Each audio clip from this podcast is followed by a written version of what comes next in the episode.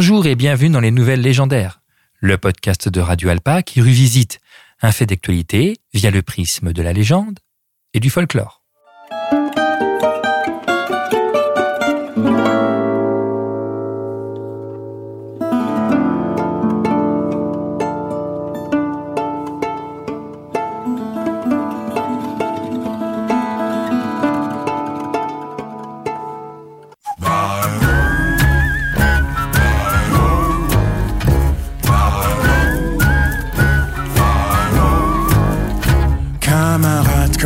Connais-tu l'histoire de la grande Marie Laveau?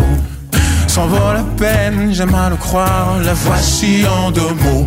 Marie est née à la Nouvelle-Orléans au début du 19e siècle et acquit une renommée immense.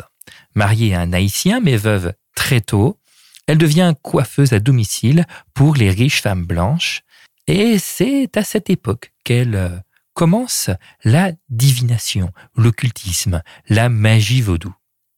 Son talent fera de Marie Laveau la plus grande prêtresse vaudou de l'histoire. Elle devient la reine vaudou, distribuant gris-gris et talismans. À son apogée en 1878, elle organise une grand-messe vaudou sur le lac Pontchartrain où, d'après la presse de l'époque, elle réalisa un rituel devant pas moins d'un million de personnes. Les historiens restent plus mesurés, mais le constat est là. Marie Laveau dont la tombe est la plus visitée des États-Unis, devant Elvis Presley, est devenu un personnage légendaire et encore plus mythique dans sa ville, la Nouvelle-Orléans. Je fascine le firmament, les étoiles s'enfilaient. Vive la Nouvelle-Orléans et le bayou d'antan. Les perles et le gambeau, ainsi chantait antan la grande Marie Laveau. Les femmes ont, dans l'imaginaire de la magie, souvent un rôle assez négatif, un rôle de sorcière, recluse, de pourchassée. Marie Laveau, elle, ouvre une nouvelle voie, celle d'un soft power féministe, pourrons-nous dire. Car elle maîtrise, elle contrôle son destin.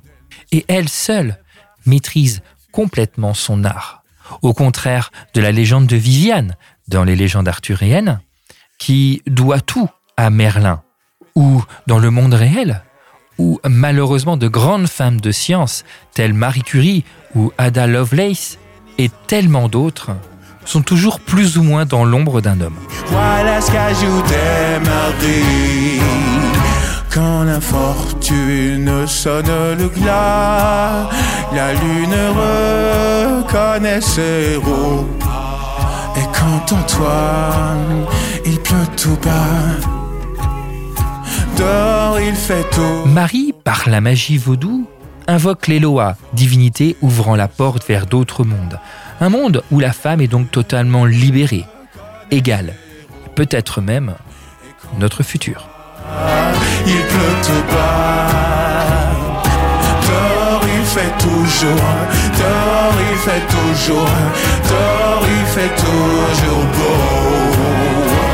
Diminué par moment, fascine le firmament, les étoiles s'enfilaient. Vive la Nouvelle-Orléans et le bayou d'antan. Les perles et le gambo, ainsi chante tentant. Diminué par moment, mais à ou jamais. Je fascine le firmament, les étoiles sans regret. Vive la Nouvelle-Orléans et le bayou d'antan les perles et le cambo,